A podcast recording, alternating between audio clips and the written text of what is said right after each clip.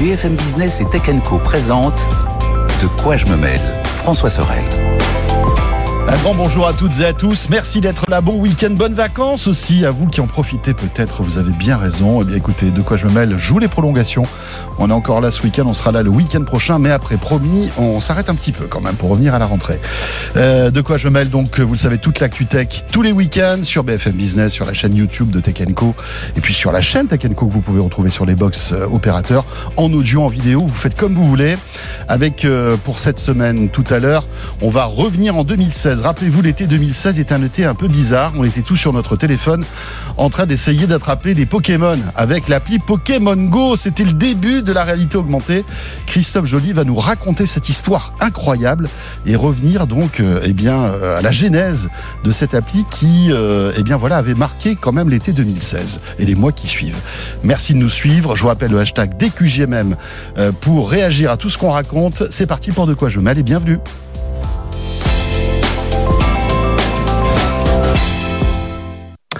Et pour débuter le club de la presse Haïti, bien sûr, avec cette semaine Mélinda d'Avansoula. Salut Mélinda. Bonjour François. Très belle robe rouge en plus, superbe, magnifique. C'est l'été ou pas? C'est l'été. Euh, voilà, en plus ça va bien avec le bleu clair de De quoi je me mêle. Et puis euh, en face, c'est Anthony Morel qui n'est pas mal non plus avec son petit t-shirt Goldorak. Ouais, quand et ma veste bleue. Et ta Donc, euh, veste on est bleu, bleue. blanc, rouge là. C'est Hein c'est Exactement. pour préparer. On est ça. bien. Pour préparer le 14 juillet. Attention, Eh, voilà, voilà. bon, on est parfait. On Évidemment. est vraiment bien. On Et t-shirt Goldorak, je le, je le- note, euh, qui a été euh, fait par un de nos auditeurs. Voilà. Et- Ça c'est top. Magnifique Ouais, c'est incroyable. Il fait des, des, des compositions. Alors, je- j'ai- comme je suis un très mauvais élève, j'ai pas noté son nom, donc euh, voilà. Mais il fait des, des, des compositions extraordinaires euh, sur tous les sujets euh, pop, euh, culture. Il m'en a fait un autre avec Naruto, vraiment géniaux. Euh, des petites com- compositions euh, assez, assez Voilà, bien fichues. on a des auditeurs incroyables. Ouais, nos C'est- auditeurs ont du talent. Nos auditeurs ont du talent. C'est top. Euh, alors. L'actualité du moment, elle est euh, plutôt riche parce que entre Elon Musk qui lance une nouvelle société, entreprise d'intelligence artificielle où on comprend pas grand chose en fait, on sait pas trop ce qui va ce qui va se tramer, et puis l'arrivée de Bard, euh, vous savez le- le- l'intelligence artificielle générative de, de Google, on a pas mal de trucs euh, à vous dire et euh, ce qui est intéressant c'est que euh, Melinda, tu as pu rencontrer le papa de Bard, en Ouais. quelque sorte. Jacques Krasik. Voilà, Jacques Razik. Euh, tu as eu un entretien euh, quasi exclusif avec lui euh, pour qu'il t'explique un petit peu, voilà, quelle est la genèse de Bard et à quoi ça va servir. Et puis après, Anthony nous dira un petit peu parce que j'imagine que tu l'as testé. Je l'ai testé. Alors, On parce que enregistre cette émission le jeudi. c'est hein. ça. Donc c'est arrivé ce matin. Ouais, absolument. Euh, J'ai eu un peu plus d'une heure pour le tester. Donc là, je, je lui ai donné tout un tas de requêtes, etc. Mais je me suis bien amusé avec. Donc euh, ouais, c'est c'est assez, bah, génial déjà d'avoir un concurrent de ChatGPT et de pouvoir l'utiliser euh, de manière totalement gratuite euh, avec une interface. euh, C'est Google, donc ils sont quand même assez forts. C'est très naturel. C'est très pratique d'utilisation. Donc déjà de ce point de vue-là, c'est Ouais. cool. Mais je suis assez curieux aussi d'entendre euh, bah, les arguments mis Et en avant. Melinda, par- on est d'accord que c'est la réponse de. Google à OpenAI. Alors oui, c'est en fait c'est un peu des dossiers qui sont montés en parallèle. Ils ont un peu accéléré dessus. On sait que Google travaille depuis des années sur l'IA, c'est un peu leur euh, leur moteur de- depuis très longtemps. Donc ce robot, il allait arriver. D'ailleurs, Jacques Krasik était derrière Google Assistant. Donc on voit un peu les passerelles assez évidentes euh, pour développer euh, Bard. Donc là, l'information c'est que Google Bard arrive en Europe. Mm. Ce qui était, euh, ça a été annoncé au mois de février. Bard, souvenez-vous, c'est lancé depuis le mois de mai partout sauf dans l'Union européenne, parce qu'évidemment, on a quelques contraintes sur les utilisations, sur euh, les données. Donc, ils avaient ça à gérer. Ils sont arrivés finalement un peu plus vite qu'on pensait euh, au bout du processus. Comme il, comme il explique, il fallait surtout rassurer les régulateurs. Alors, c'est très drôle parce que il, il a un argumentaire qui rappelle tout le temps, c'est donner le choix, le contrôle et la transparence.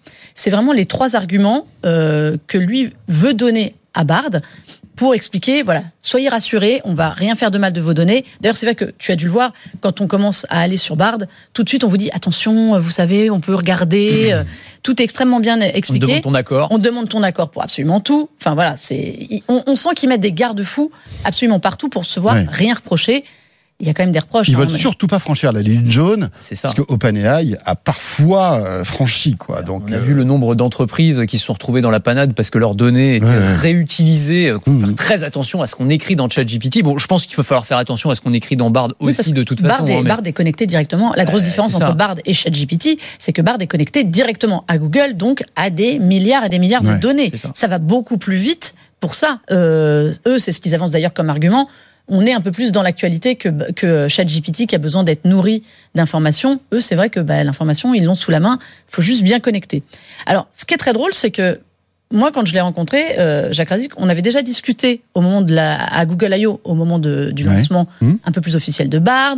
Voilà, ils étaient un peu, euh, comment dire, euh, sur la défensive, on va dire, parce que ça, ça arrivait. euh, ils avaient entendu tout ce qui était dit sur ChatGPT, sur Bing AI. Ouais, et puis ils euh, ont eu des mauvaises expériences au début, non bah, Lancement, le- euh, la- le le lancement, la démo, ça a été un total. carnage. Bah, oui. En gros, c'était dans le lancement, tu avais une question une qui était posée voilà, Oui, c'était Surtout le, Euh, le- le télescope James, James, euh, Webb, qui, ouais, a- ouais. qui avait été le premier télescope à prendre une photo d'une exo- d'une exoplanète, ce qui était faux. Ce qui était pas vrai, Voilà, et donc ça, ça la fout mal dans, dans une démo. Tu te dis quand même, il y a deux trois mecs qui doivent vérifier euh, au moins les résultats sur sur l'élément de démonstration. Visiblement, ça n'avait pas été fait. Comme quoi, c'était vraiment une démonstration en temps réel. Il y avait rien de préparé.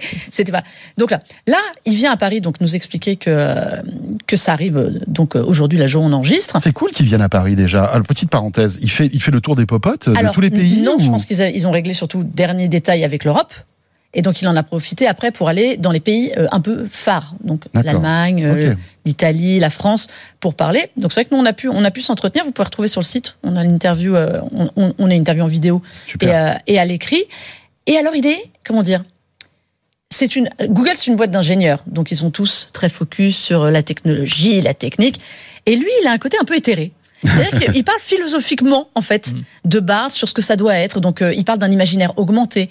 Euh, il est très axé sur l'imagination. Il n'a pas arrêté de me dire non, non, mais le, le cerveau humain reste l'ordinateur le plus puissant. Ça ne peut pas remplacer Bard, ChatGPT, tout ça ne peut pas remplacer le cerveau parce que ça doit être en fait votre aide. C'est un accompagnateur. C'est un outil. c'est un outil qui doit aider à mettre en avant votre imagination. Il est extrêmement. Les mots importants chez lui, c'est transparence et imagination.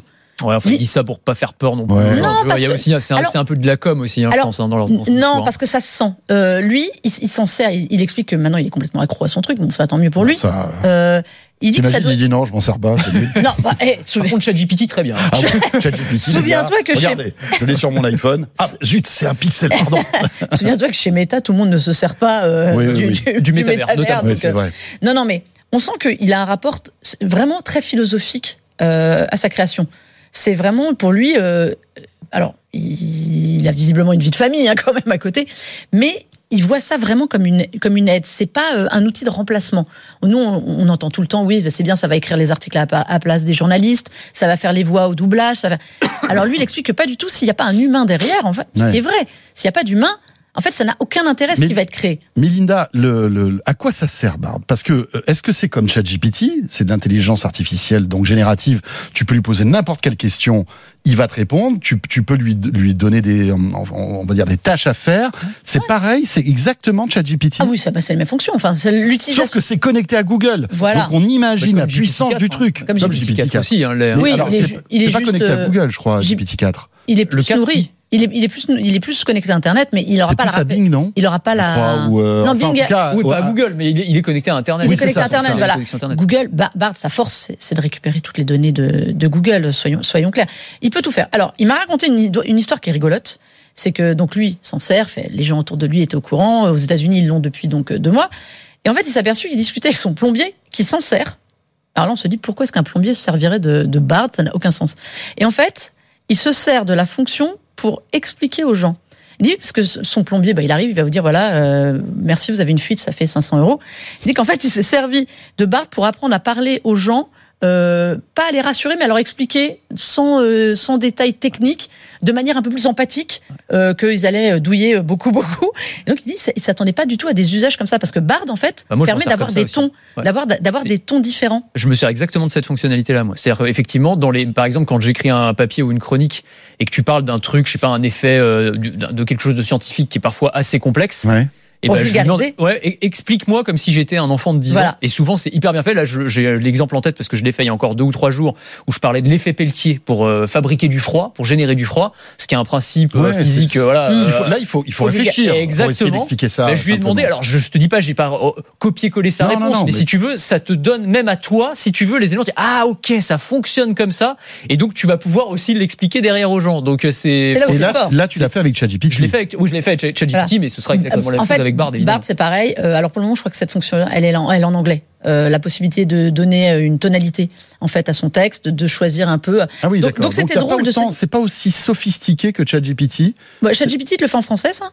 Euh, ouais, je crois. Il Oui, en français Ouais. Ça va arriver. ChatGPT fait tout en français. Ah je oui, il fait tout en Il fait tout en français. Là, ils ont déployé tout en français. Il y a les trois quarts des, des fonctions qui sont déjà euh, qui sont déjà disponibles en français. hein. Et Il y a... t'as, t'as de l'ana- t'as y compris de l'analyse d'image d'ailleurs, hein, Ouais, sur ça y est, GPT-4, ouais. ça c'est important de le dire parce que euh, c'est aussi l'un, l'un- l'un des, l'une des valeurs ajoutées par rapport à la première version Mm. de ChatGPT, c'est le fait de pouvoir analyser non pas seulement du texte mais aussi de l'image. L'exemple qu'il donnait, mais on peut en imaginer plein d'autres, c'est tu lui montres une étiquette d'une bouteille de vin, Ouais, c'est ça. il va te dire euh, avec quel plat tu vas pouvoir le- la servir, quoi, tu vois, ce D'accord. genre de Ouais. choses. Mais en fait, c'est, c'est Google Lens. Il Oui, se sert de Google Oui, Lens. exactement. Google Lens. Mais C'est en fait, plusieurs briques technologiques c'est, qui c'est existaient déjà. l'avantage de Google aussi par Ouais. rapport à ChatGPT où ça va, ça va aller très très vite. C'est qu'ils ont tellement d'outils quand ils vont vraiment euh, se mettre à tout rassembler.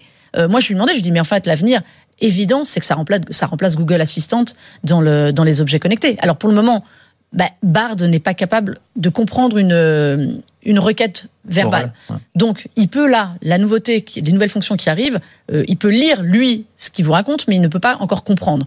Le jour où il comprend, Ouais. enfin, dans Le- tous les objets Et connectés, ça on- va être, euh, Et ça va on être. va pouvoir l'intégrer, je sais pas s'il en a parlé de ça, mais de la même manière que euh, euh, Microsoft a intégré ChatGPT dans toute la suite logicielle de Microsoft. Euh, J'imagine que pour Google Docs, ça va être exactement la même chose et qu'on va pouvoir avoir euh, bah, de, de- du Bard dans tous les Voilà. le, le traitement de texte, le, le, le- le- le tableur, enfin voilà, Mais le. PowerPoint, euh, l'équivalent de PowerPoint. On l'avait vu dans, on l'avait vu à Google I.O. Ils avaient commencé à, à en parler. Ça va être déployé d'ici la fin de l'année. Alors c'est déployé évidemment pour les Google Workplace d'abord, donc les entreprises. Euh, ça arrive dans Gmail. Euh, on va pouvoir, euh, en gros, avoir un suivi de mail. C'est vraiment, c'est vraiment un, un secrétaire, quoi, un assistant qui va, qui va vous prendre vos mails, vous dire ah attention là il y a un mail avec 10 réponses, vous avez oublié d'y répondre. Euh, voilà ce que les autres ont dit. Et de la même manière que ChatGPT, on le voit, la force de ChatGPT, c'est le prompt. C'est la Mm. manière dont tu, dont tu poses la question et, et dont tu exposes ton problème pour que GPT-4 ou 3.5 comprennent vraiment ce que tu veux pour te répondre le plus correctement possible. C'est pareil pour Bard. Ah oui, c'est la pareil, clé. c'est hein, C'est pareil. C'est pour ça, tu as, tout à fait raison quand tu dis il faut toujours un humain. C'est-à-dire que je pense qu'il y a des différences de gain de productivité d'une personne à l'autre Ouais. en fonction du, des prompts que tu donnes et de, de la capacité de l'humain à donner le bon prompt pour obtenir la bonne réponse en fait. La c'est façon un dont tu le qui est nourris. hyper important. La façon dont tu le nourris, C'est- extrêmement important. C'est c'est là où je te dis qu'il y, a- il a quelque chose de très philosophique qui est, qui est marrant.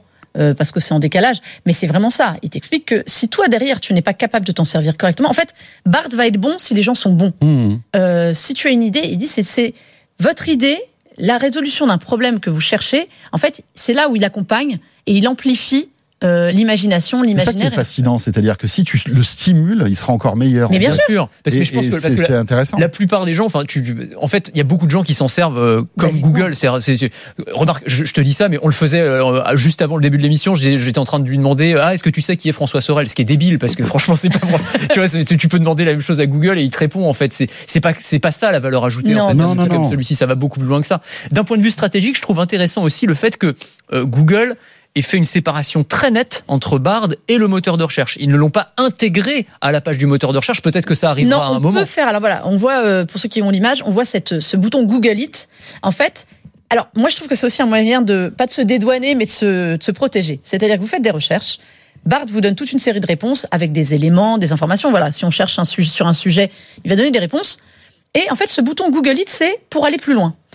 Et ça rebascule sur le moteur de recherche avec des sources qui doivent être, en fait, en gros, à mon avis, les sources de l'article. Mais euh, par rapport à Bing, on n'a pas les sources quand Ouais. on fait une recherche sur Bard. On n'a pas, on ne sait pas d'où il tient ces informations. Il les sort comme ça. En fait, ce bouton Google It, c'est un peu ça. C'est, bah, allez regarder là-bas. Ça, on, on s'est inspiré euh, de ça. Il y a un peu plus d'infos. Donc c'est aussi un moyen de se, Ouais. se protéger. Ouais. Et en effet, c'est pas dans Google, mais on sait que dans Search ils veulent le mettre. De toute façon, Bard va être partout.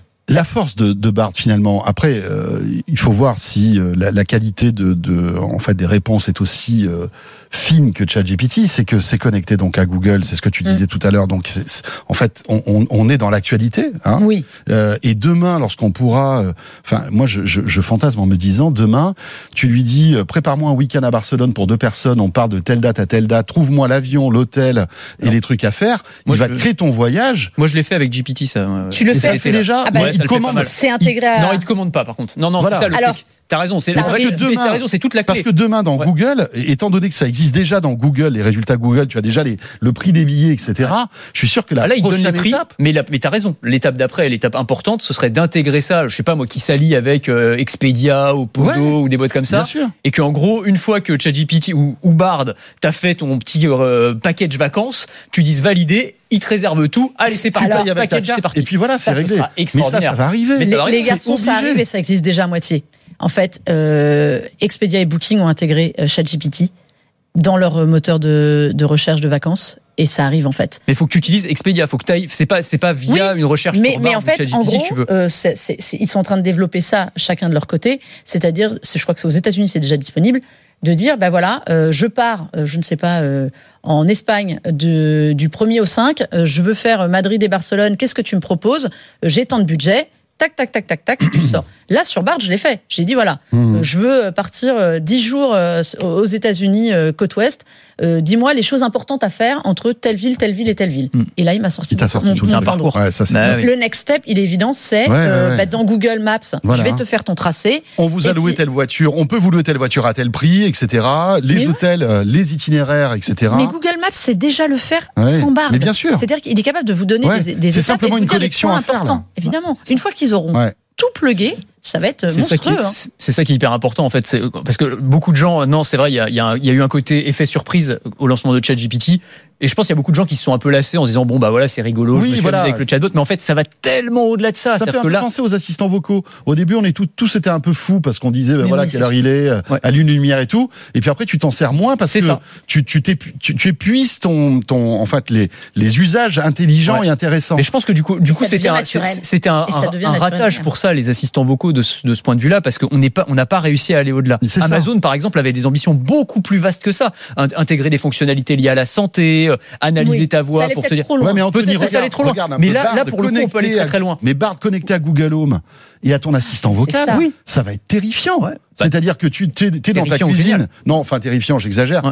Mais mais mais c'est vrai que tu vas tu vas dans ta cuisine, tu vas pouvoir préparer ton voyage en deux phrases Non mais finalement. tu vois, par exemple, là, ils me font une démo euh, en français.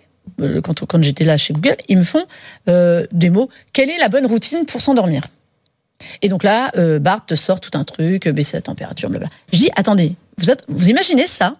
Relié à ton Google Home, relié à tous tes objets connectés dans ta, que tu peux avoir dans ta chambre, les éclairages, la température.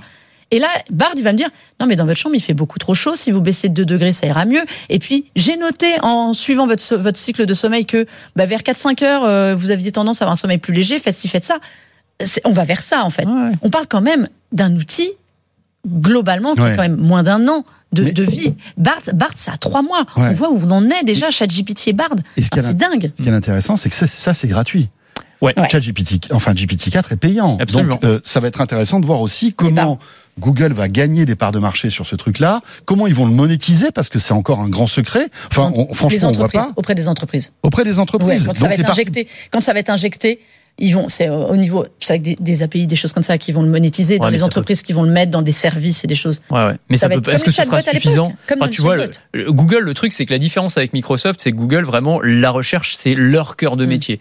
Et, et donc, ils ont besoin de générer beaucoup, beaucoup de cash avec ça. S'ils n'arrivent pas à le monétiser auprès des utilisateurs, pour moi, il va y avoir quand même Ouais, un souci. D'autant que, d'autant que les recherches, quand tu fais une recherche sur Bard ou sur ChatGPT, ça leur coûte beaucoup, beaucoup plus cher que quand tu fais une recherche Ouais. euh, traditionnelle sur Google. Parce que là, les, les- ça. les- ça, ça, mou- ça mouline, hein, ça, ça y va. Je sais Ouais, plus, dans les j'avais- data j'ai plus le chiffre centers, exact, mais je crois que C'est c'était pour 10 ça fois que plus le, cher. c'est pour ça que le commerce va fatalement arriver sur euh, sur Bard d'une manière ou d'une autre. Alors ça sera le voyage, ça sera peut-être, euh, je sais pas moi, trouve-moi une télé 55 pouces euh, Alors, au meilleur rapport qualité-prix du moment, Exactement. etc. Il va te sortir des trucs et quand tu paieras, là Google, bah il y aura Il un lien d'affiliation comme d'habitude. On a Je vu pense ça, que ouais. c'est vers ça où dans, dans- dans la- enfin c'est la direction dans laquelle on va. On a vu les démos, ça, Google I.O. Ils nous ont montré justement sur le search. En gros, de toi, tu fais ta petite recherche et tu dis, euh, je, là, il fait très chaud, j'ai besoin d'un climatiseur euh, pour une pièce de 50 mètres carrés, euh, mais j'habite là, je voudrais pas aller le chercher à plus de 2 kilomètres. Enfin, ça, ça va Et ça, top. ils nous sortaient, et ben, c'est terrible. là, on avait tout et on avait sur le Google, un Mais équivalent ça, quand Google ça va arriver dans la voiture avec la voix, ça va être terrible, terrible. Ouais. Non, mais, mais Enfin, Enfin, je veux dire,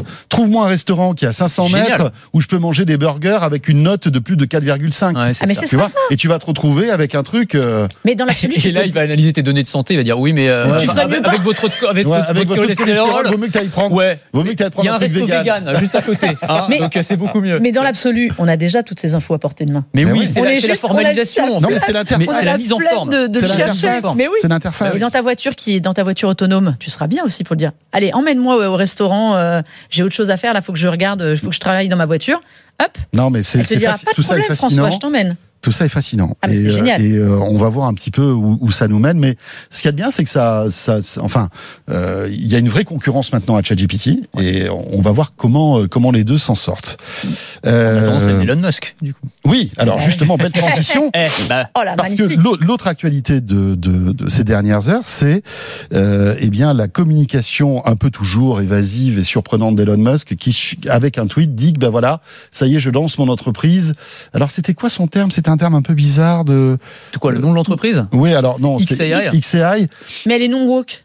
Surtout. Ah oui, c'est ça. Non, il dit alors euh, c'est une entreprise qui va nous aider à, à comprendre la vraie nature de l'univers. Voilà, c'est ça. c'est Là, ça. C'est une entreprise En qui. toute euh, modestie. Non, mais et surtout, c'est incompréhensible ce Non, truc-là. C'est C'est incompréhensible. Elon Qu'est-ce que ça veut dire C'est Alors peut-être que vous qui nous écoutez, comme encore une, fois, il y, a un, il y a un décalage là. Ce qu'il a fait, c'est il a publié un tweet et le site de l'entreprise est maintenant public. Donc tu as une page internet euh, qui te dit voilà XAI, on veut vous aider à mieux comprendre la vraie nature de l'univers. Un appel à candidature. Euh, il nous montre aussi avec qui il a, il a créé cette entreprise. Donc c'est que des, des pontes de l'intelligence artificielle, que des mecs qui sont passés par euh, Google, DeepMind, euh, OpenAI. Ouais, Ça, on euh, peut pas lui enlever. hein. Ah non, il prend bah, toujours les, les- les- la crème de la top, top crème. level, il y a, il y a ça, il y a aucun souci de, de ce point de vue-là. Après, le truc, c'est qu'il doit donner tous les détails. Donc vendredi, donc demain soir pour nous, vendredi soir dans un space sur Twitter où il devrait en dévoiler un petit peu plus. Ce qu'on peut imaginer par rapport à ce qu'il a déjà tweeté auparavant, c'est que il va nous sortir en fait une sorte de concurrent de, de ChatGPT. Oui. Il va nous sortir son IA. T'as raison, non woke, puisqu'on sait que On c'est une IA qui est un peu trop gauchiste euh, à son goût, euh, qui est un peu trop aussi inféodée à Microsoft. On Mm. sait que, faut rappeler hein, que Musk c'est l'un des cofondateurs d'OpenAI, mais qu'il est sorti du projet OpenAI sur des désaccords de fond. Il était financier, il il avait financé, il était dans les investisseurs, euh, Absolument. Et investisseurs. maintenant, avec euh, avec euh, Sam Friedman, bon, euh, ça se ça se chamaille un petit peu, quoi. Donc euh, euh, donc ça va être intéressant de voir euh, bah, ce qu'il a ce qu'il a à proposer. Moi, ce qui me frappe quand même, c'est encore une fois Elon Musk, mais le, le roublard que c'est, mais il est incroyable, quoi. Parce que vous vous souvenez quand même qu'il y a trois mois, il nous bassinait pour dire Voilà. non non mais l'IA. Faut arrêter tout, les gars, c'est trop dangereux. C'est lettre ouverte signée avec euh, 1000 On l'a- personnalités de l'intelligence artificielle pour dire pendant six mois, les gars, on fait un moratoire, c'est trop dangereux, vraiment, on s'arrête. Et on sait maintenant que cette entreprise, il l'avait déjà enregistrée dans l'état du Nevada au moment où il signe la lettre, qu'il était en train d'acheter Ouais. des milliers de, de GPU, de processeurs, euh, de processeurs graphiques, qui sont les cerveaux de l'intelligence artificielle, au moment où il signe la lettre. Il se fout du Mais- monde. Ouais, Mais incroyable. on l'avait vu venir. On Oui. s'était gros comme une maison qu'il était en train de préparer la même chose et que son moratoire c'était juste pour avoir le temps de rattraper, euh, de rattraper justement OpenAI qui était en train de, de filer, euh, Bing qui était en train de, de leur coller au basque. Après, Ouais. méfions-nous quand même d'Elon Musk. Euh, je pense qu'il en a encore sous le pied. Qu'est-ce qu'il va faire de ce truc-là? C'est la question. Est-ce que c'est, on va dire, une brique supplémentaire qui va s'accrocher, euh, par exemple, à Neuralink? Euh, qui va s'accrocher à Twitter, sans doute. Alors il dit que ce sera une entité séparée, mais qui travaillera étroitement avec Tesla et avec Twitter notamment. Il a pas Rappelle- cité Rappelle-toi de ce robot humanoïde là qui nous est rigolé, Optimus. euh, voilà Ah, Optimus. la dernière version est un peu mieux. hein. Elle Elle, est un elle peu un plus fluide la Elle est un dernière peu plus fluide, mais imagine tu connectes ce truc-là, euh, Bien sûr. le chat GPT de- d'Elon Musk. toutes euh, ces briques, euh, finalement, Ouais, ouais, ouais. ça a du sens en réalité. hein, Évidemment. quand on regarde évidemment tout ce que fait Elon Musk, voilà, les, les briques vont se connecter les unes avec les autres. Et tu t'as raison, c'est-à-dire que si tout ça s'injecte à un moment dans le robot Optimus, ça nous promet des, Non, mais bien. des bien- soirées assez flippantes. C'est c'est- c'est sûr qu'il pouvait pas passer à côté. Non. Enfin, quand on voit le, le bonhomme, déjà, tous les sujets du moment, il essaye de les embrasser. Là, c'est de l'intelligence artificielle. Il allait dessus. Après, il n'est pas improbable qu'on dé- qu'on on s'aperçoive que ChatGPT étant quand même OpenAI, euh, étant quand même en open source, il y a une grosse base qui lui est permis d'accélérer aussi euh, son IA. Après, est-ce qu'il va en faire la même chose? Je suis pas sûr qu'il ait les mêmes velléités euh, d'utilisation. Je pense, je suis d'accord. C'est vraiment pour euh, trouver un lien entre toutes ces activités. Ouais. Il a besoin de ça pour la voiture, il a besoin de ça pour son robot. Moi, ce qui me fait peur, c'est que Mais ce autant, sera pas du niveau, à mon avis, de, de ChatGPT. autant ou, euh, OpenAI et Google euh, mettent des garde-fous en termes d'idéologie, euh, de euh, voilà, enfin, on- on- Ah. tout, tout ça est, est- est très bien bordé. Je pense que Elon Musk, lui, c'est tout, ça va être tout à fait l'inverse. Et euh, Alors- si, si, si tu veux créer une bombe avec Ah ouais, peut-être. a- Alors, avec ce- le, son, son X et I, je, je pense pas que Ouais, mais on pourrait dire à l'inverse. euh, moi, je, je prendrais un peu le contre-pied de ce que tu viens de dire, Ouais. c'est-à-dire euh, que en termes d'idéologie, euh, en réalité, ChatGPT. Alors Bard, il faudra tester, mais enfin, je serais pas étonné que ce soit un petit peu la Oui, même oui, chose. oui, bien il y a sûr. une idéologie sous-jacente qui fait. effectivement est plutôt de Et woke. à gauche. bien sûr, bien sûr, Euh, bien voilà, sûr. c'est, c'est, enfin, je veux dire, il y a 10 C'est 000 clair. tests qui ont été réalisés et on se rend compte sur les réponses qu'il donne que voilà, ça a été créé avec des valeurs qui fait. vont dans le sens du progressisme. Voilà, on peut, on peut dire c'est bien ou on peut dire c'est Non, mal. non, non, non, va mais il y a une, il y a une couleur en tout cas. Il y a une couleur. Donc, Oui, est-ce c'est- que Elon Musk, Elon Musk, est-ce qu'il va vouloir rééquilibrer la balance et donc avoir une IA entre guillemets de droite, ou est-ce que ça va être simplement en mode libertarien total, un peu comme sur Twitter, donc en mode Ouais. foutraque, on laisse faire euh, tout et n'importe Free quoi? De l'IA, ça Free promet. speech complètement. Non mais voilà, mais ça, Ça, ça va, va être être chaud, intéressant hein. aussi. Ça va être intéressant à observer. Mais moi je trouve que c'est pas, enfin c'est pour ça. On, on disait c'est important qu'il y ait de la concurrence de toute façon sur Mm. ce secteur et on pouvait pas se contenter du fait qu'il y ait que ChatGPT. C'est très bien que tout le monde y a, y a Joli. que tout le monde y aille. Euh, donc que ce soit Google, on parle de Musk, mais il y a aussi euh, des startups. On parle de Anthropic, tu sais, il y a une, startup En qui a levé France, plus d'un ouais. milliard Ouais. de dollars qui est absolument incroyable avec son modèle Claude. En France, on a euh, euh, Hugging Chat Mm. euh, qui est en train de se monter. On a deux ou trois projets qui sont aussi très prometteurs et qui veulent le faire en français parce que c'est très important aussi. Il y a aussi du soft power derrière tout ça. Il faut qu'on ait des modèles en français qui apprennent en français, etc. Il y a de la concurrence qui se met en place, que ce soit sur le fond, sur la forme, sur l'idéologie, sur la façon dont ces algorithmes sont conçus. C'est bien qu'on ait une offre assez large et à la fin c'est l'utilisateur final qui sera Ouais. gagnant de tout ça. hein. Alors au moment où on enregistre cette émission, on n'a pas plus d'informations, mais il semblerait que euh, le vendredi après-midi, donc après la, le- le- la mise en ligne de De quoi je mail, il y aurait eu- il y aura un- des questions-réponses concernant euh, ce, donc ce- ce- cette nouvelle entreprise. Ouais. Donc c'est pour ça qu'on ne peut pas aller plus loin à l'heure où on enregistre euh, ce podcast. On donc euh, parlera. on en saura plus sans doute la semaine prochaine. Dans l'actu aussi, alors puisqu'on est toujours dans ces dans ce domaine de l'IA, etc. Vous savez que euh, on parle beaucoup de voitures autonomes, de robots, etc., etc. Ce qui est intéressant, euh, Anthony, c'est que tu as évidemment euh, creusé un peu le sujet, et on se retrouve avec des situations assez ubuesques où il y a des gens qui sont contre ces, voitures autonomes et qui le font savoir. Ah ben, à San Francisco, notamment, on a la, révolte anti-voitures autonomes en ce moment. C'est extraordinaire. C'est vrai que San Francisco, c'est vrai que la voiture autonome, chez nous, ça semble un truc un peu éthéré, un peu lointain, même si les réglementations sont en Mm. train de changer. Mais à San Francisco, c'est une réalité depuis plusieurs années, euh, que ce soit Waymo euh, ou Cruise. Donc, Waymo, c'est Google et Cruise, c'est General Motors. Il y a des robots taxis qui circulent, hein, qu'on peut, euh, qu'on peut commander aujourd'hui, qui sont en, en phase de test depuis plusieurs années. Ça fonctionne. Euh, sauf que là, depuis quelques jours, eh bien, on a un groupe de, de militants, d'activistes qui s'amusent à paralyser les voitures autonomes en mettant des cônes de chantier sur le capot. Alors, ce qui est assez rigolo, entre parenthèses, c'est-à-dire que t'as vraiment les, trucs qui sont dopés aux algorithmes les plus puissants du monde, mais tu mets un cône jaune et orange et blanc euh, sur le capot et elle est morte. La voiture, elle peut plus bouger. Elle est complètement immobilisée. Et donc, ils font ça visiblement pour euh, protester contre l'extension possible de l'expérimentation euh, dans, dans San Francisco et en disant mais on en a ras-le-bol de ces voitures autonomes qui euh, alors elles créent pas des accidents à proprement parler parce qu'elles sont plutôt plus sûres en fait que des euh, que des conducteurs humains. En revanche, euh, des fois elles se comportent de manière complètement erratique, elles bloquent les transports d'urgence, elles se mettent sur les voies de bus, des fois elles se regroupent à des intersections, tu sais pas pourquoi, elles se mettent à bugger et s'arrêtent et bloquent toute la circulation. Et donc, il y, a- il y a ce truc de.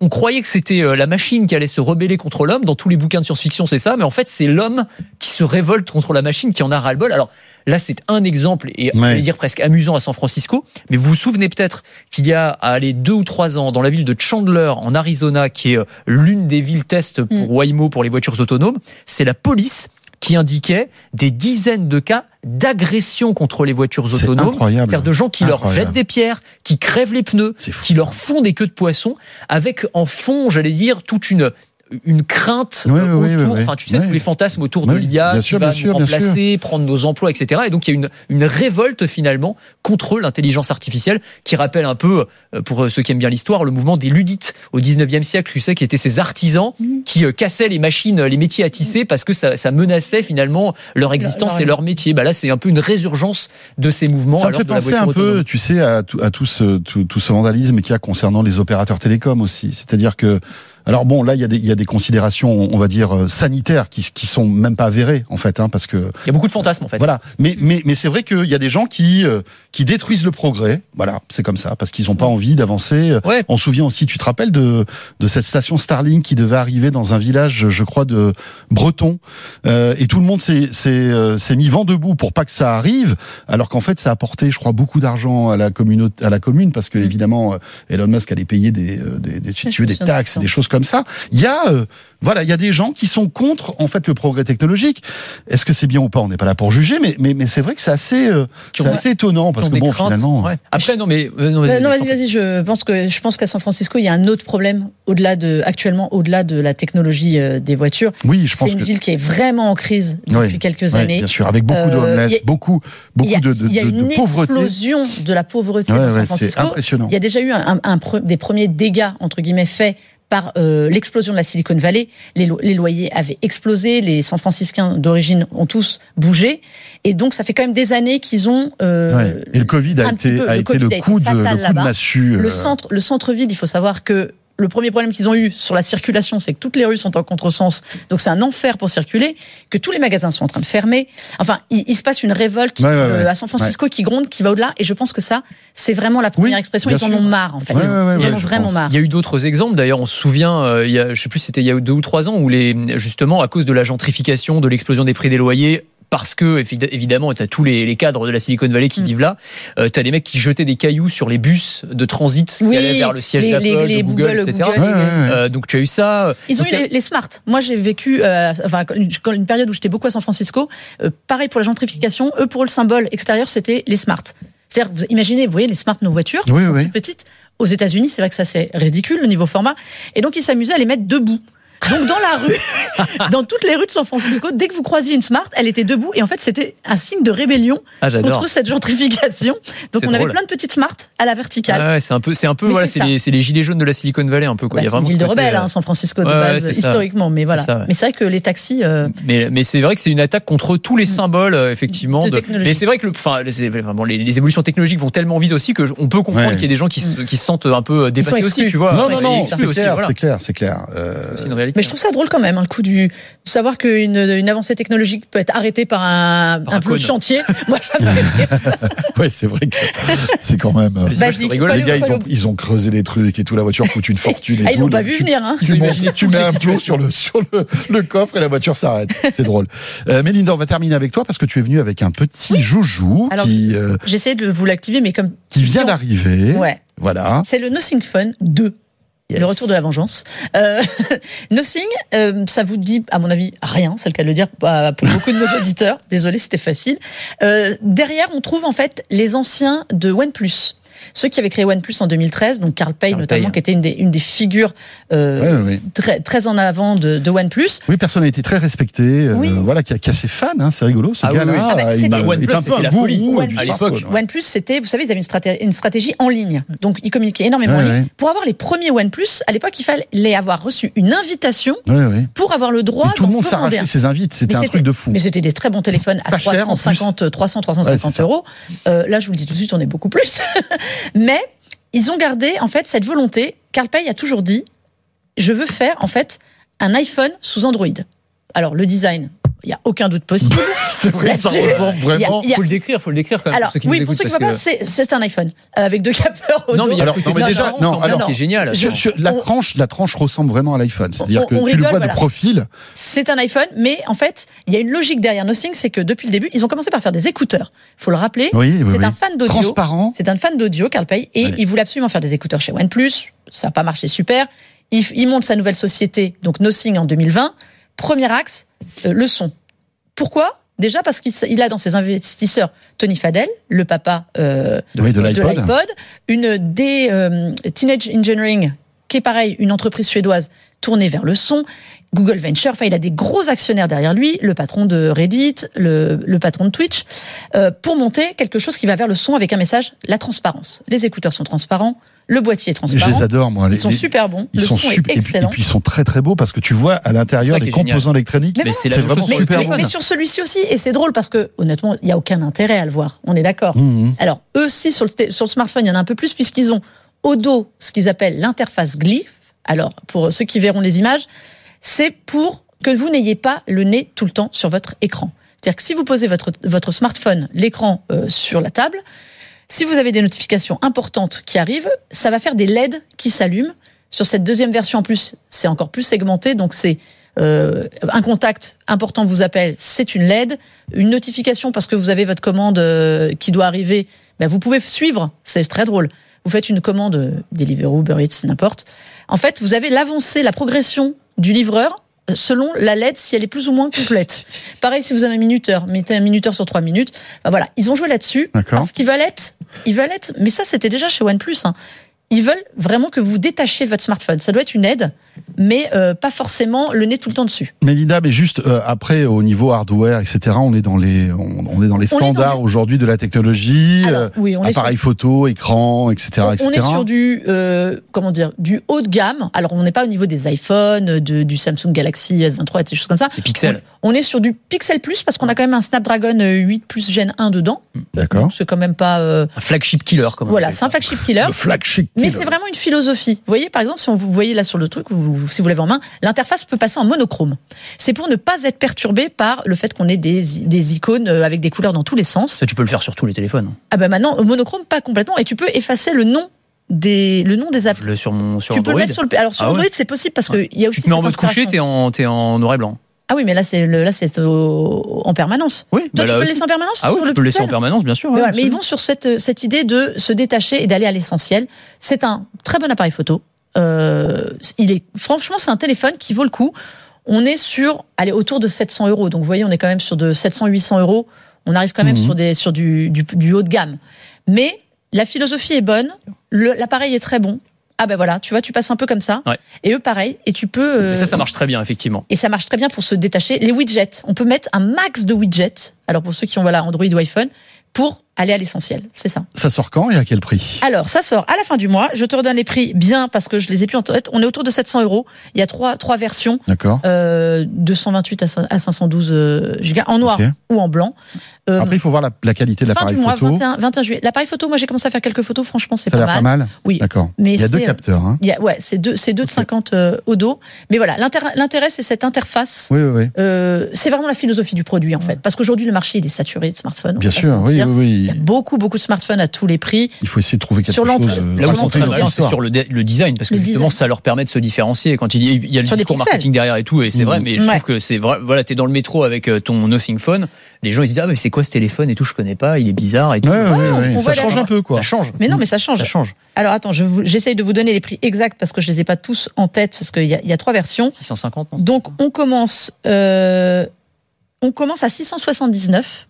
Donc pour la, pour la version qui est en 128 euh, gigas de stockage et, et 8 gigas de RAM, et on va jusqu'à 849. Donc Ouais, on est vraiment sur hein. l'entrée du haut de gamme, Ouais. du, du- du très haut de gamme, mais c'est un appareil qui vaut, euh, qui vaut le coup d'œil. Allez. Vraiment. Mais ben voilà, le Nothing Phone, c'est rigolo comme nom. Mais le voilà. 2, hein, en plus. Le 2. Et vous avez tous les écouteurs, toute la gamme d'écouteurs aussi qui est pas mal. Ah, ah, j'essaye de mettre des, des jolis LED, mais ça marche. on, a, on a très peu de réseau ici, donc euh, j'ai très peu d'amis qui On l'a m'envoient vu, des on l'a vu. messages. On avait une. euh, Merci beaucoup à tous les deux. Merci Mélinda. Mais écoute, c'est un plaisir. Et on te retrouve très vite pour multijoueur. Tu vas prendre ma place euh, dans, dans quelques minutes. Et euh, merci Anthony. Merci Évidemment. François, merci à tous. Et on se retrouvera la semaine prochaine pour le dernier de quoi je me mêle de la saison. Bah moi, je serai déjà en vacances. hein. Tu seras déjà en vacances. Ah bah, je pars demain. Eh ben bravo. Bah, t'as bien de la chance. Voilà. Et on se retrouvera à la rentrée, On se Anthony, avec beaucoup de plaisir, bien évidemment. Euh, encore une fois, euh, bah, bonnes vacances à tous, mais restez là puisque de quoi je me mêle n'est pas terminé. Dans un instant, on va remonter le temps. Rappelez-vous, l'été 2016, on était tous en train de chercher euh, partout, dans des fourrés, dans des restos, des trucs, des Pokémon. C'était, euh, c'était Pokémon Go. Christophe Joly va nous raconter cette histoire euh, étonnante dans un instant. Ça sera la deuxième partie de quoi je me mêle. À tout de suite. De quoi je me mêle sur BFM Business et Tech Co.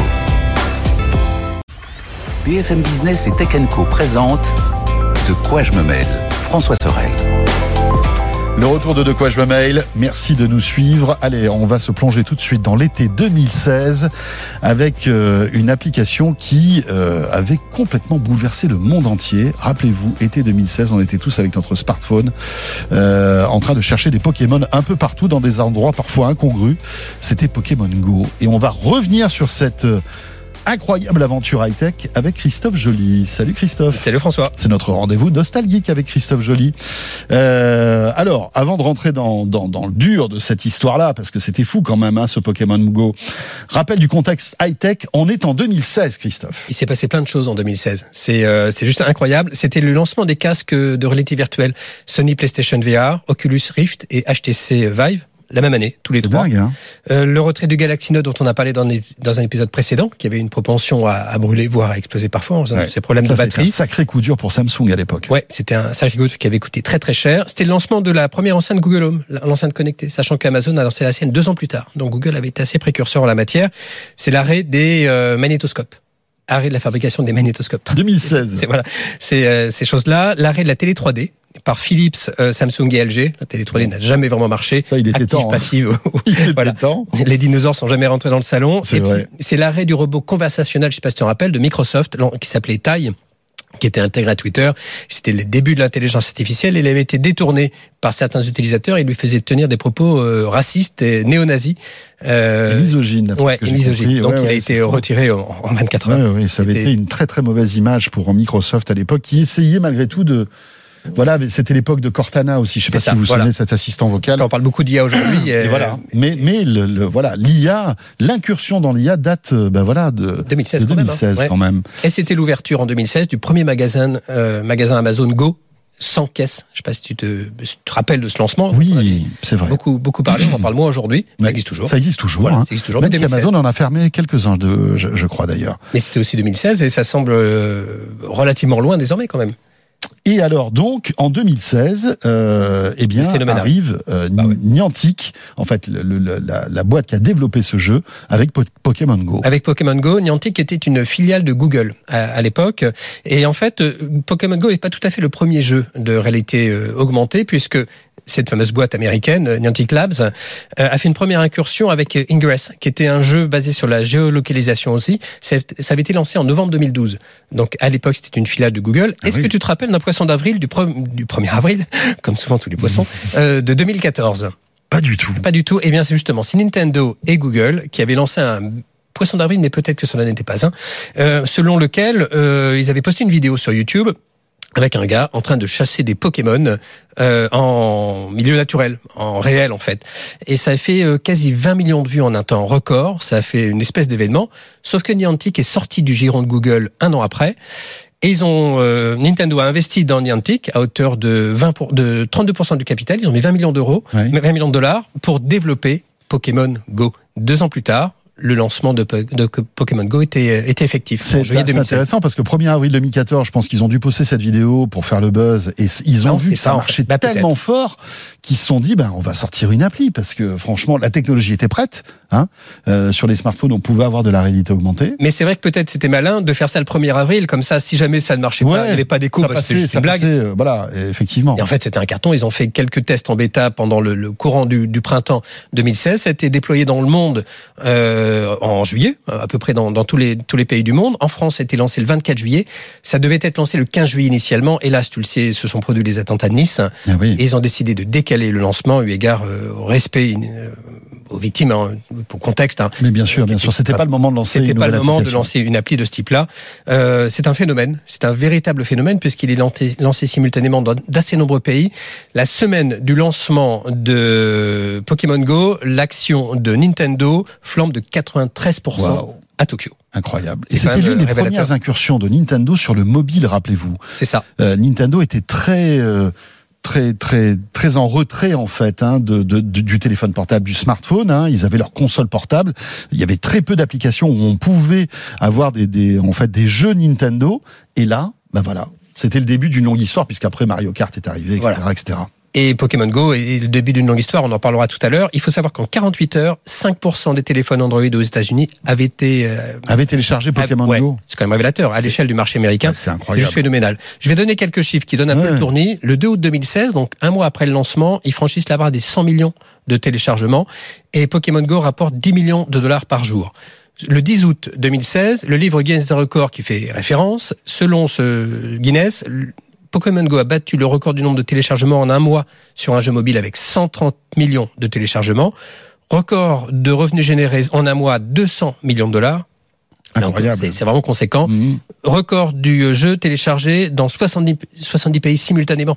70 pays, Ouais, je sais pas si tu te rends compte, c'est quand même fou. Moi, je me rappelle de juillet 2016 parce qu'on était ensemble Oui, et on jouait un peu. Moi, je on découvrais était le en truc. Corse. On était en Corse. Ouais, en effet. Et euh, à l'époque, je faisais de quoi je me mêle avec toi, donc Oui. on, on traitait ces sujets-là. Et, Et on se euh, retrouvait sur la plage à chasser les, les Pokémon. et le phénomène est tel que Twitter, Tinder et Facebook en ont fait les frais en fait. Parce qu'évidemment, pendant que vous chassez des Pokémon, vous Ben, on, chassez était- moins. mais on, on- on chassait moins autre chose. Voilà, on chassait moins autre chose. Euh, C'est incroyable quand même. hein. Ça a été vraiment une folie euh, bah, c'était même. assez passagère, mine de rien. Bah, tu vas voir, oui, parce Ouais, qu'en ouais, on fait, ça en fait, l'effet d'un soufflé. Mais le 7 septembre 2016, ils ont franchi le cap des 500 millions de téléchargements dans plus de 100 pays. Waouh. Il y a cinq pays qui ont résisté dans un premier temps. C'est la Chine et la Corée du Sud. Qui au début n'autorisait pas le téléchargement Non. du jeu. Euh, la Chine parce que c'est Google qui, euh, qui Oui. était derrière ça et parce que ça fonctionne avec Google Maps. La Corée du Sud pour des questions sécuritaires par rapport à Maps et par rapport au, euh, à la Corée du Nord. Le problème venait de là. Les trois autres pays, c'est l'Iran, l'Arabie Saoudite et la Corée du Nord. La Corée du Nord, on le on comprend On assez facilement. pourquoi, hein, bien Et l'Iran et l'Arabie Saoudite, c'était pour des questions religieuses. Voilà, selon eux, c'est pas conforme Oui, euh, euh, oui. en termes de religion par rapport à, à l'islam. La promesse du produit, parce qu'on n'en a pas encore parlé, Pokémon Go, ça consiste en quoi? Rappelle-toi. Bah, euh, en fait, c'était de, c'était de, de pouvoir chasser des, des Pokémon qui étaient dans la vraie vie, quoi. C'est ça. En fait, c'était la réalité augmentée. Donc, tu avais ton téléphone, tu marchais Ouais. dans la rue et tu avais un Pokémon qui, euh, Oui, qui qui arrivait coup tout à coup, voilà. voilà. Tu avais trois niveaux de difficulté, du vert, du orange, du rouge. Moi, j'ai jamais été très doué sur le rouge, pour le coup. Vert, ça va. Orange, ça va encore à peu près. Et en fait, il fallait vraiment se déplacer. Donc, c'était une incitation à la marche. C'était le premier jeu vidéo qui te Oui. faisait sortir ton canapé. Ça, c'est top quand même. Si tu restais dans ton salon, bah, Ben oui. il se passait pas grand chose. Il y avait des combats à mener. Et donc, tu étais dans, dans des, dans des arènes et tu pouvais combattre d'autres joueurs. Et il y avait les Pokéstops, si tu te souviens. C'était euh, des, des endroits où tu pouvais récupérer des Pokémon dans des lieux touristiques. Et donc, c'était aussi finalement une, une occasion de Oui, découvrir oui. de nouveaux lieux, sachant que il pouvait y avoir des effets de masse. Le Sénat a interdit à Nintendo de déployer des Pokémon dans les jardins du Sénat, craignant des attroupements. Parce que quand il y avait des Pokémon rares, Oui, bah, les gens se masse. Ah, précipitaient. C'était fou. C'était Ah, juste euh, C'était fou. ouais. incroyable. Ils avaient sorti un, un bracelet Pokémon qui te permettait de d'avoir une information sur la proximité d'un Pokémon. Donc ça vibrait, euh, donc ça pouvait vibrer relativement beaucoup. Le problème, c'est que ça engendrait des comportements dangereux. Je sais pas si tu t'en souviens, mais il y a des gens qui jouaient à Pokémon Go en au volant, Ouais. parce qu'il y avait des Pokémon sur l'autoroute parfois. ouais, ouais, ouais. À New York, il y avait des Pokémon sur les voies du métro. Donc le, les- le transporteur de- du métro euh, new-yorkais incitait les gens à ne pas aller sur les voies pour attraper le Pokémon. C'était quand même Oui. c'est démentiel. Euh, en France, la gendarmerie avait tweeté conseil pour les dresseurs Pokémon, conducteurs, ne jouez pas à Pokémon Go, piétons, redoublez d'attention. Et là, c'était le début des ce qu'on appelle les, les smobies, tu sais, les, les, les zombies smartphones. C'est là où Mhm. les gens étaient sur leur téléphone. Tout à fait. Et ils ne regardaient plus leur environnement, Voilà. étaient tellement concentrés sur leur appli Voilà. qu'ils pouvaient se faire écraser. Ils pouvaient Euh, euh, se, se mettre en danger eux-mêmes. Aux États-Unis, sur les panneaux d'autoroute, il était écrit ne joue pas au Pokémon et conduis. Et euh, il y a eu quelques accidents, il y a des gens qui se sont blessés quand même. Ajouté au phénomène de masse, on- en France, on était dans un contexte terroriste quand même. Et c'était un, un point de vigilance parce que le contexte sécuritaire était quand même pas pas top. Il y a des lieux qu'on demandait d'être déréférencés. On comprend facilement, euh, notamment le camp d'Auschwitz. Euh, Oui, bien sûr, c'est vrai que chasser des Pokémon. euh, ce serait quand même assez incongru, ouais, assez c'est déplacé, on va, on va dire. La ville d'Hiroshima et le village de Présol en France, le maire a signé un arrêté municipal pour interdire Pokémon. C'est un village de- moins de 200 habitants. Oui. Il voulait pas de Pokémon dans son village. Non, voilà. Et donc, il a réussi. Voilà. Alors tu le disais tout à l'heure, ça a dégringolé assez vite. hein. Donc, été 2016, la folie. Bah, hein, on était tous là-dedans. C'était incroyable. Au- Moi, je me souviens même, on était, euh, on était en Corse, à Ajaccio, mais il y avait des attroupements. c'est dingue la puissance. C'était sans doute l'une des premières applications euh, sur smartphone qui a, qui a- qui a suscité autant d'intérêt aussi rapidement. Je Et qui dire. permettait de se parler les uns les autres. en Oui, fait. c'est vrai. qu'on- On jouait pas vrai. seul. Ça crée du lien. Ça crée du lien. on- et les gens, c'est une vraie communauté. Puis il y a quand même la communauté Pokémon derrière ça, hein, qui était un, Hmm. un, un jeu assez historique, mais en deux mois, ils ont perdu 50% de leurs joueurs. Et au terme de l'année, euh, ils ont perdu 84% de leurs joueurs euh, du mois de juillet. Donc c'est quand même une dégringolade. C'est-à-dire que c'est arrivé au bon moment, c'était le début de l'été, donc tout le monde a pu euh, profiter parce que tout le monde était en vacances finalement, Bah, c'est on se baladait, C'est mieux qu'en hiver sous la neige. Hein. Voilà, c'est ça que tu vois à la rentrée où on a d'autres choses à fouetter quoi. Et en fait, c'est c'est ce qui est relevé après, c'est qu'il y a une forme de lassitude en fait. Soit Ouais. il y avait des combats trop difficiles et les gens n'arrivaient pas, tout bêtement. Euh, soit c'est une forme de lassitude. À un moment donné, on peut être lassé de Et d'ailleurs, les, euh, j'ai repris les, les commentaires de, de l'époque. hein. J'ai regardé ce qu'avait euh, dit jeuxvideo.com. Ils avaient mis une note de 18 sur 20, donc c'est quand même une très bonne note. Ouais. Ils trouvaient qu'il y avait beaucoup de Pokémon, que le, le monde était un terrain de jeu idéal, l'interface agréable et intuitive.